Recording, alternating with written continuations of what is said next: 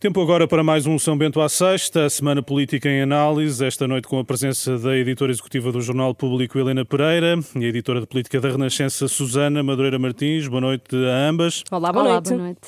Helena, repete-se a participação no programa. Felizmente não está em causa qualquer envio de uma cópia do teu cartão de cidadão. Já os imigrantes europeus vão ter que votar de novo. Sendo impossível o apuramento efetivo de todos e somente dos votos que devem ser considerados válidos, entendeu o Tribunal que resta proceder à repetição dos atos eleitorais em tais assembleias de voto A Comissão Nacional de Eleições deliberou. A votação presencial terá lugar nos próximos dias 12 e 13 de março e os votos por via postal serão considerados, se recebidos, até dia 23 de março, inclusive. Helena, era a única saída repetir eleições no Círculo da Europa? Ainda vamos Sim. a tempo de credibilizar este ato eleitoral? Ah, sim, Vítor, era a única, a única saída, era a única saída digna para uma situação que teve vários episódios indignos ah, que mancham, ah, eu não diria que mancham a, eleição, mas mais os partidos, a Assembleia da República, o Presidente da República, as várias instituições, não tanto o resultado eleitoral. Isto já se tinha verificado em 2019. A lei eleitoral foi alterada muitas vezes. Os partidos estavam conscientes de que havia este problema porque ele já existiu em 2019 e, e- e mudaram tantas vezes a lei na Assembleia e nunca ah, mudaram a lei neste aspecto. E, e deixa-me só dizer, não é só os partidos, quando eu falo das várias instituições, é para abranger aqui o próprio Presidente da República, que veio dizer que ah, não seria preciso voltar a repetir as eleições no círculo ah, da Europa, porque isso não poria em causa o resultado eleitoral da maioria absoluta do PS, o que é lamentável, porque não é pôr em causa a maioria absoluta do PS, é respeitar o voto de todos os cidadãos, os que vivem neste país e os que vivem lá fora. Marcelo Rebelo de Sousa, que eh, ao expresso se mostrou surpreendido com a decisão do Tribunal Constitucional. É, é inacreditável, porque, aliás, ah, nos últimos tempos temos muitas vezes visto o Presidente da República, que é um dos especialistas maiores do nosso país em, ah, na Direito em. Constituição, em Direito Constitucional, exatamente, e, e muito desfasado dos juízes do Palácio Raton. Não deixa de ser preocupante também. Susana, tivemos José Luís Carneiro no programa Casa Comum da Renascença a dizer que o acordo informal entre partidos para aceitar votos sem cartão de cidadão teve por base um parecer da hum, Comissão Nacional de Eleições, com a, com a CNE a afirmar eh, depois que o documento foi mal interpretado. É mais um sinal de urgência em alterar a lei eleitoral depois de uma hum, trapalhada pela qual ninguém parece ser responsável? Disseste muito bem, Vitória, é uma enorme atrapalhada de, eu acho que geral, é generalizada e patrocinada eh, por eh, vários responsáveis e agentes eh, políticos, eh, com a CNE a dar uma- um atestado de incompetência eh, e, e, sobretudo, de má interpretação por parte dos partidos políticos que, eh, incluindo do PS e do PSD e dos diversos partidos políticos que estiveram naquele acordo, pseudo-acordo de cavalheiros, e a dar aqui um atestado de incompetência aos partidos que interpretaram à sua maneira, da, da maneira enviesada que quiseram, a, lei e o parecer que a própria CNE eh, em eh, 2019 sobre, precisamente sobre as, eh, sobre as eleições eh, eh, da, da Europa e fora da, da Europa. É aqui há um, é tudo, é uma situação a todos os níveis eh, lamentável e, eh, sobretudo, as declarações, eh, quer de, de, de José Luís Carneiro, quer também do eurodeputado José Manuel Fernandes no programa Casa Comum, são a todos os títulos eh, lamentáveis porque descartam-se eh, olimpicamente de responsabilidades. Uma situação para corrigir a 12 e 13 de março e depois com uma eventual hum, alteração à lei eleitoral. Helena, este impasse atrasa o arranque do novo ciclo político. Como é que avalias este momento? António Costa vai mudar de estratégia, desde logo hum, em termos orçamentais? Ahm, primeiro, acho que realmente ficou toda a gente, uh, o governo, o primeiro-ministro, que ia fazer os convites para o novo governo, fico, ficaram baralhados com esta situação. Uh, há ministros que já tinham pedido para sair e que agora têm que ficar mais tempo. Há outros que, que já estariam a ser sondados. Portanto, é, esse lado uh, realmente é uma coisa estranha, nunca tinha acontecido. do ponto de vista do orçamento e da estratégia, não se, acho que não vem alterar, porque da o que é que nós sabemos?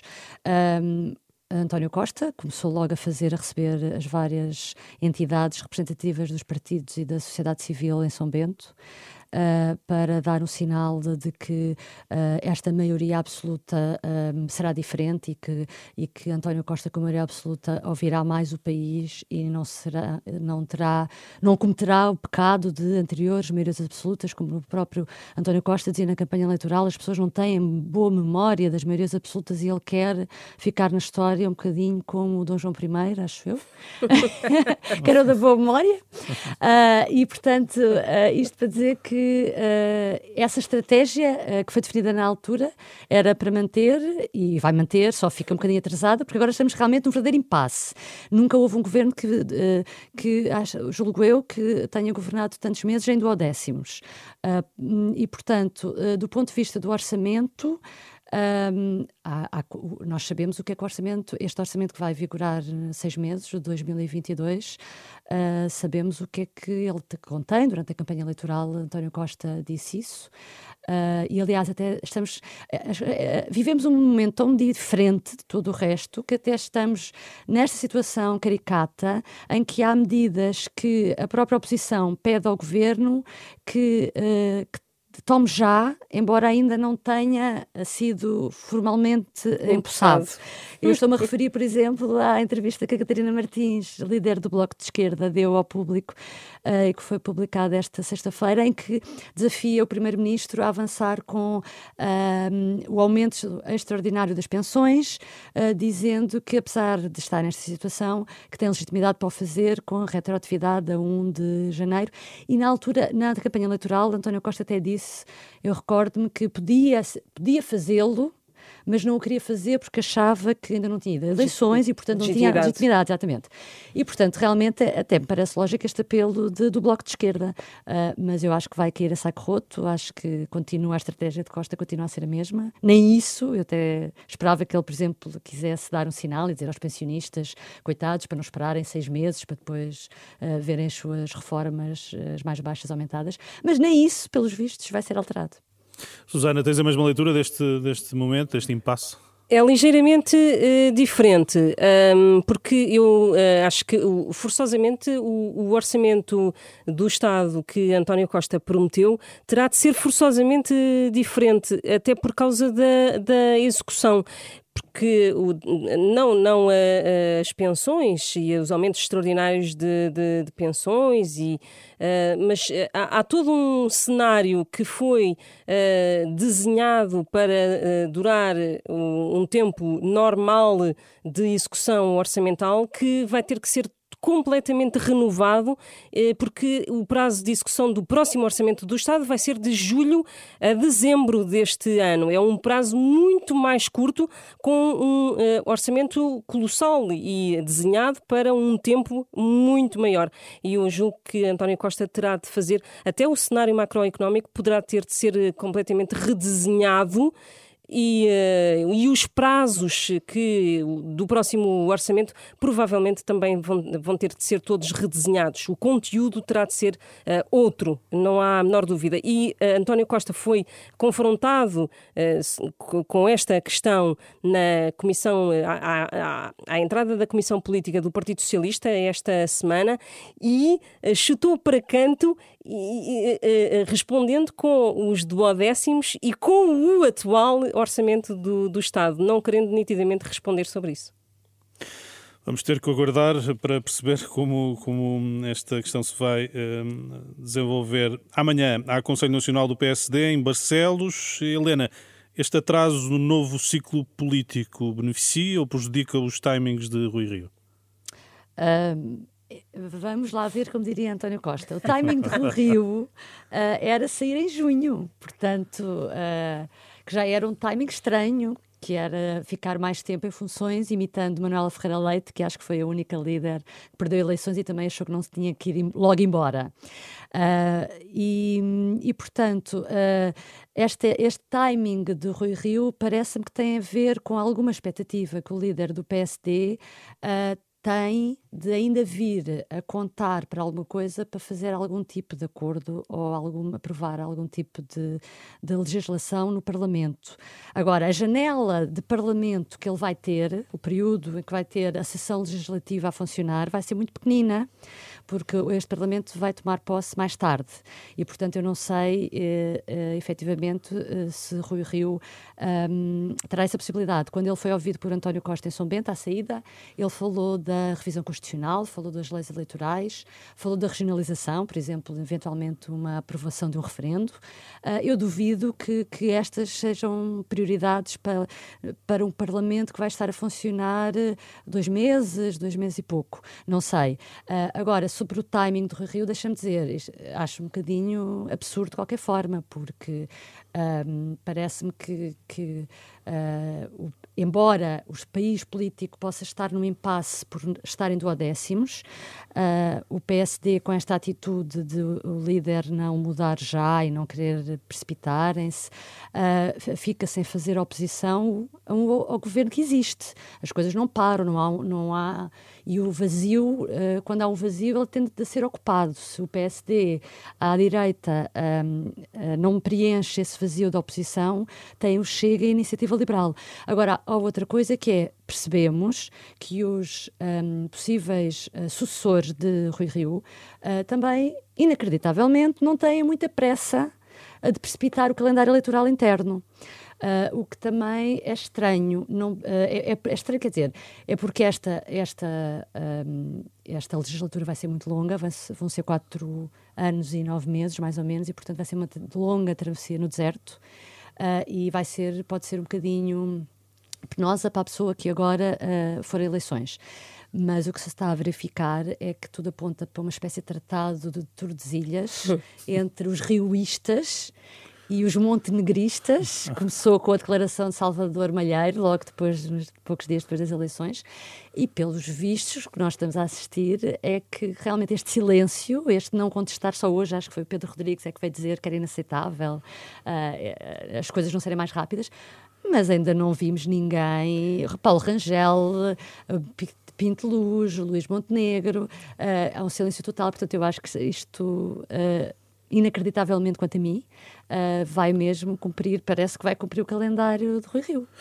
Susana, é a partir deste sábado que se começa a desenhar o futuro social-democrata, ou vês ainda águas pouco agitadas para hum, alterar hum, estes calendários? Eu vejo as águas algo paradas e provavelmente ainda não Provavelmente não será ainda neste Conselho Nacional que ficará tudo, tudo em um calendário completamente decidido.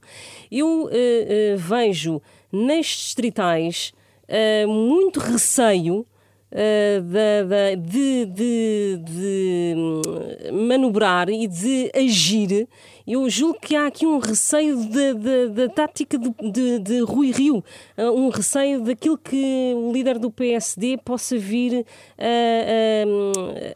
a, a, dizer ou a fazer em pleno Conselho Nacional ou nos próximos dias. Parece que há aqui um medo por parte dos, uh, dos protocandidatos do que, do que vem aí. Parece tudo muito paralisado pelo, pelo facto de não saberem o que é que Rui Rio quer exatamente com este prolongamento do, do seu calendário pessoal de saída. E acho que há aqui um receio e uma paralisação que incompreensível de, para quem quer ser eh, líder. Eh, de, de, de, há, uma, há uma paralisia por parte dos, eh, de quem quer ser candidato, de Miguel Pinto Luz, de Luís Montenegro. Há aqui um receio incompreensível. Que leitura fazes da, da, da, ponderação de Ribal Esteves e da, e da, ideia do nome lançado hoje por uh, Carlos Carreiras, uh, Marcos Mendes? Ribal Esteves, eu julgo que é assim um provocador, é, é um provocador nato e é, fala livremente e é um corredor paralelo, embora tenha sido sempre algo ligado a Rui Rio, pelo menos nos últimos tempos tem sido um apoiante de Rui Rio, mas creio que surge também para agitar as águas e definir-se como um, um agitador deste, deste panorama tão, tão paralisado em que estamos uh, e uh, o nome avançado por uh, Carlos Carreiras, de um senador, Marques Mendes, para ser um líder a prazo, para depois virem então os, os candidatos, julgo que é mais uma provocação. É para agitar as hostes em vésperas de Conselho Nacional. Sendo que Ribão Esteves é Conselheiro Nacional, que Carlos Carreiras não é. Helena, olhando um pouco para a frente, qual é que vai ser a maior dificuldade do próximo líder do PSD? Saber que estratégia da oposição deve adotar para ser alternativa ao PS hum, ou vincar diferenças em relação às novas eh, direitas, chamemos-lhe assim? Ou, vês outra estratégia? Olha, eu para responder vou, vou basear-me numa entrevista que o Miguel Morgado, que foi conselheiro de Passos Coelho, foi deputado, deu esta semana ao público uh, em que, a determinada altura, na Sala Lopes, que fez a entrevista, perguntava exatamente isso: como é, que, como é que o PSD sai deste buraco, por assim dizer. E ele dizia que o PSD deixou de ouvir o país e, e, e Uh, como é que ele dizia? Uh, era, uh, acreditava na mirífica salvação do centro, quando quando não era isso que devia perseguir e que devia ser aquilo que foi sempre o PSD, que era um grande partido agregador de várias correntes de direita. Um, e ele evocava os anos 70 e, e, lembrava várias fases da vida do partido. Um, e, e, dizia uma coisa, uma coisa que pode parecer polémica, mas que era verdade, que tinha que saber falar. Uma das coisas é que o PSD vai ter que falar para o eleitorado do Chega e da Iniciativa Liberal, ou seja, uh, não pode ignorar que uh, essas pessoas, tem que tentar também convencê-las, porque as pessoas que votaram Chega, Iniciativa Liberal, são dois partidos novos e não sabemos, ou seja, não sabemos se são fiéis, se vão ser fiéis, não é? Portanto, à partida, claro. são pessoas que mostraram o seu descontentamento uh, e que não confiaram no PSD e que uh, nas próximas eleições o caminho que o PSD tem que fazer é tentar explicar que o seu projeto uh, permite aspirar a ter uma, um horizonte futuro melhor do que aqueles uh, partidos lhe oferecem. Eu acho que, que, que basicamente eu estou aqui a repetir um bocadinho a argumentação de Miguel Morgado, mas porque eu acho que foi muito lúcida. Uh, e, e, pode ajudar. Uh, acho, que, acho que o grande drama do PSD nesta altura são dois: é o Chega e a Iniciativa Liberal crescerem e o, uh, crescerem muito e o PSD deixar de ser um grande partido e passar a ser um médio partido. Isso nunca aconteceu em Portugal, ninguém estava à espera que aconteça. Começámos a sentir isso desde algumas eleições, desde as, as últimas duas eleições.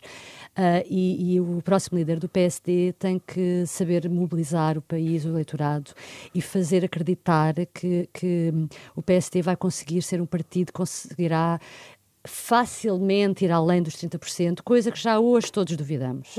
É um caminho que o PSD terá que fazer, vamos, vamos aguardar e cá estaremos para, para fazer essa análise. Agora, uh, pedia-vos uh, um olhar sobre o CDS. Susana Nuno Melo apresenta a candidatura à liderança neste fim de semana. Não devia ter feito em janeiro de 2020? É, provavelmente devia, mas uh, as coisas são uh, como são. Agora já vai tarde e Inês é quase morta. Este CDS, se não está à, à beira do fim, julgo que para lá caminha. E uh, em redor de Nuno Melo, uh, diz-se que o, o candidato uh, à liderança do CDS está muito motivado, que acredita mesmo que durante quatro anos como poderá fazer com que o CDS possa, enfim, ser uma referência política mas a, a verdade é que uh, será confrontado para já com uma dívida financeira do próprio partido gigantesca. Uh, o partido está em vias de poder ter de sair da sede em uh, Lisboa para se ir instalar, sabe-se lá onde, e essa será, não tem subvenção uh, para poder pagar funcionários do, do, próprio partido. Eu julgo que há aqui uma situação muito, muito delicada e provavelmente teria sido bom ter eh, avançado antes, como também uh, uh, Adolfo Mesquita Nunes também o poderia ter feito e talvez até teria agregado mais, mais gente em torno do, do partido. Mas são águas passadas e julgo que neste momento, vamos ver, é muito difícil neste momento perceber o que é que poderá ser este CDS durante quatro anos de maioria absoluta do Partido Socialista. Helena, ter que refundar um partido, digamos assim, é uma tarefa que não se pode comparar a um hobby. Terá o apoio de que necessita das figuras centrais do CDS, no Melo? Uh, Parece-me que terá o apoio de muitas figuras, porque já teve o apoio da mais importante de todas, que foi Paulo Portas.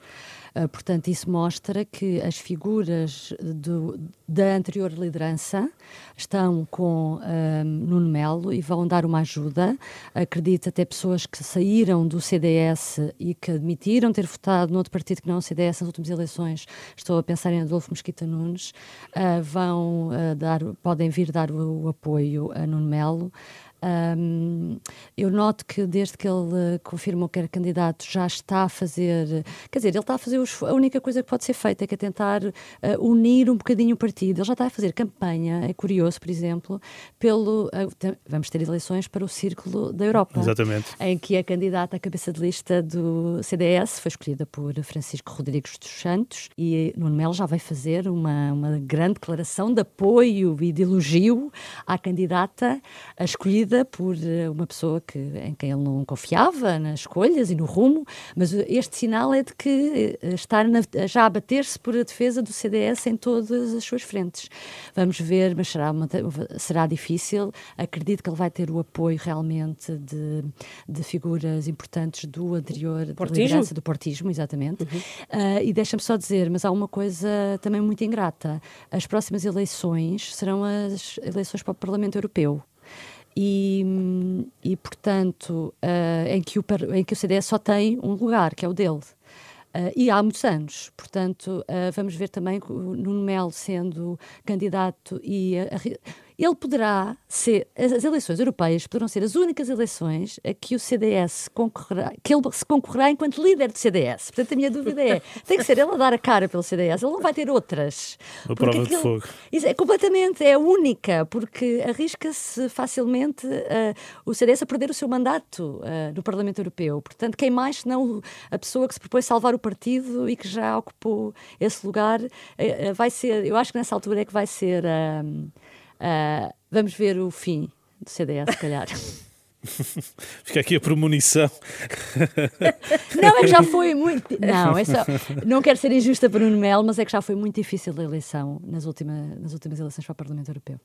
E registre-se que, se for eh, líder eh, do CDS e eurodeputado, irá ter de engolir aquilo que disse há muitos anos, há cerca de 15 anos, ah, em relação a Ribeiro e Castro, que na altura era líder do CDS e eurodeputado, e no Melo, como uh, líder da bancada, foi muito crítico da uh, candidatura de uh, Ribeiro Castro à liderança do partido, precisamente por ser eurodeputado e por não poder Susana, dar, a, mas agora, dar a cara. Agora, Nuno Melo, é verdade, mas Nuno Melo pode ser, tentar ser eleito, e se for eleito, ele vai dizer que vai renunciar ao mandato, ao mandato. porque tem que se dedicar às tarefas de líder do CDS inteiro. Ah, pronto.